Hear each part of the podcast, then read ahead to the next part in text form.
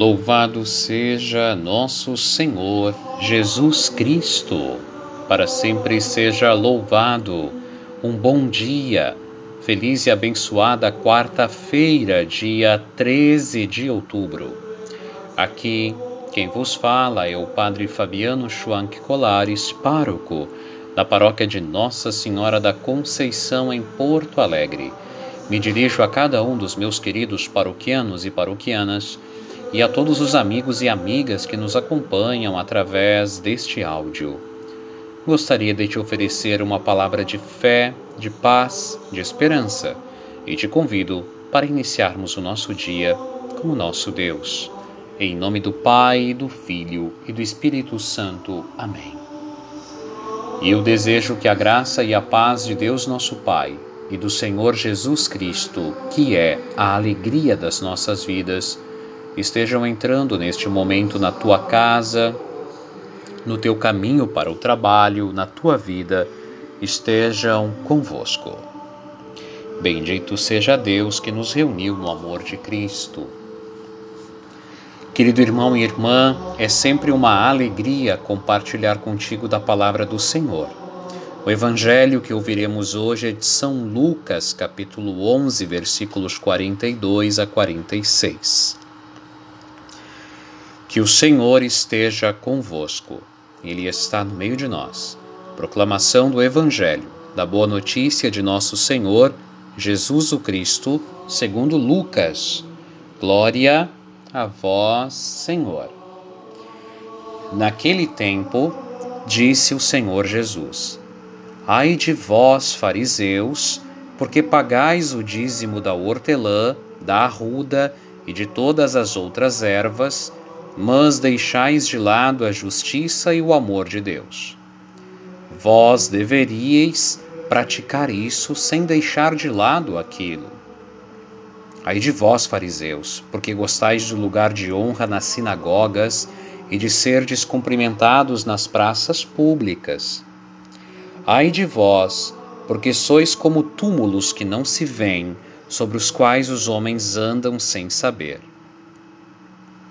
O mestre da lei tomou a palavra e disse: Mestre, falando assim, insulta-nos também a nós.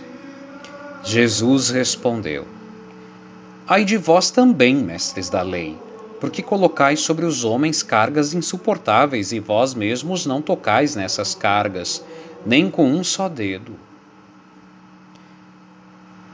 Palavra da salvação. Glória a vós, Senhor. Querido irmão e irmã, quase achei graça enquanto estava fazendo a proclamação do Evangelho, é, quando o mestre da lei se mete na conversa e, como a gente diria assim, de uma maneira bem simples, né, leva uma chapuletada de Jesus. Olha, vocês também, mestres da lei, olha aqui, querido irmão, irmã, nosso Senhor não, não suporta a hipocrisia. Tanto que a expressão farisaísmo farisaico vem dessas é, críticas é, proféticas que Jesus fala em, e faz em relação a estes homens que se diziam dedicados às coisas de Deus e que na verdade pregavam uma coisa e viviam outra. Todos nós precisamos é, ter um cuidado e um zelo para que a nossa fé passe a influenciar a inspirar, a motivar a nossa vida prática e que não haja uma dissonância, uma, uma discordância ou uma dualidade é, entre aquilo que eu creio e aquilo que eu vivo. A gente sempre diz na igreja que aquilo que nós cremos, nós vivemos. É, é, é fundamental isso.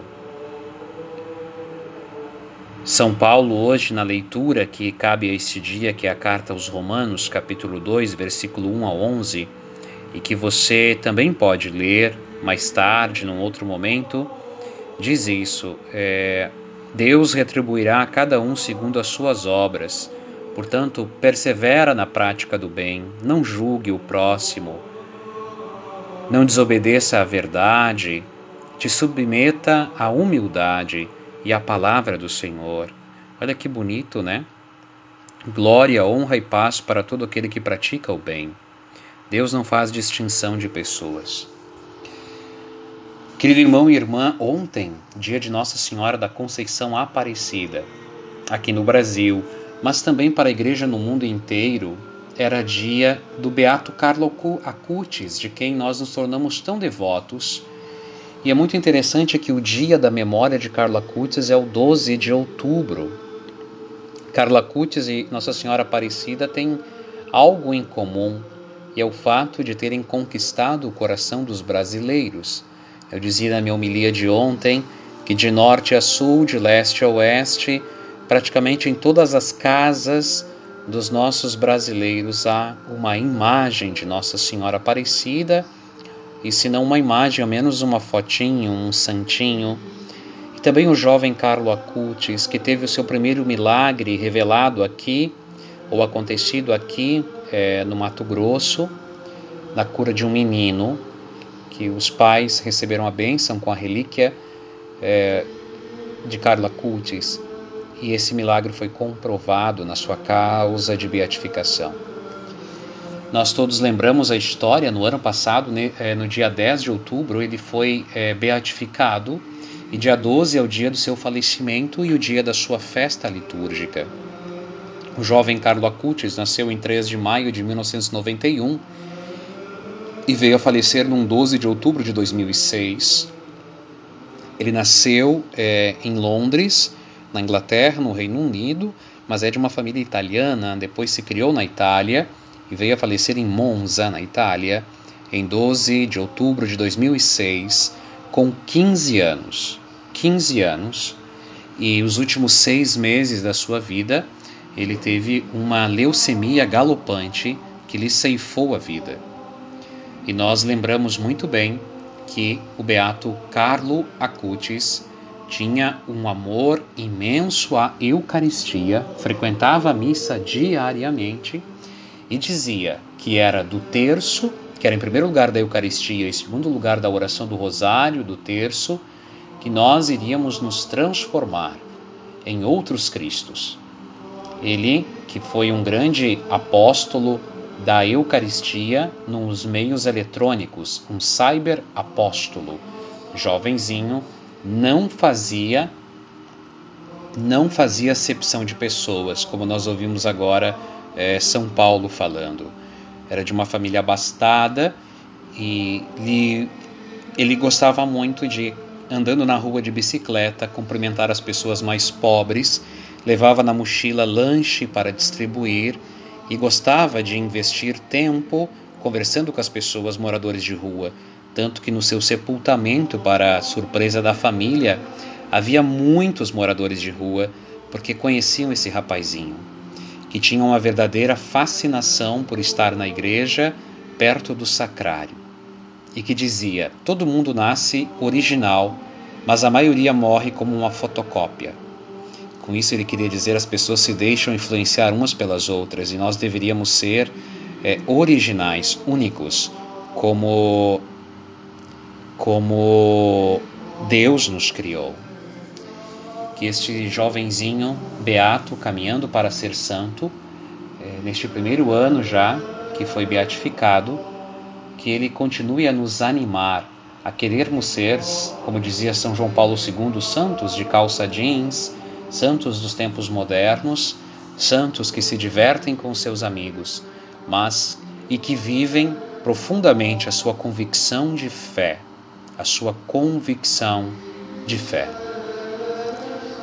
Pai nosso que estais no céu, santificado seja o vosso nome.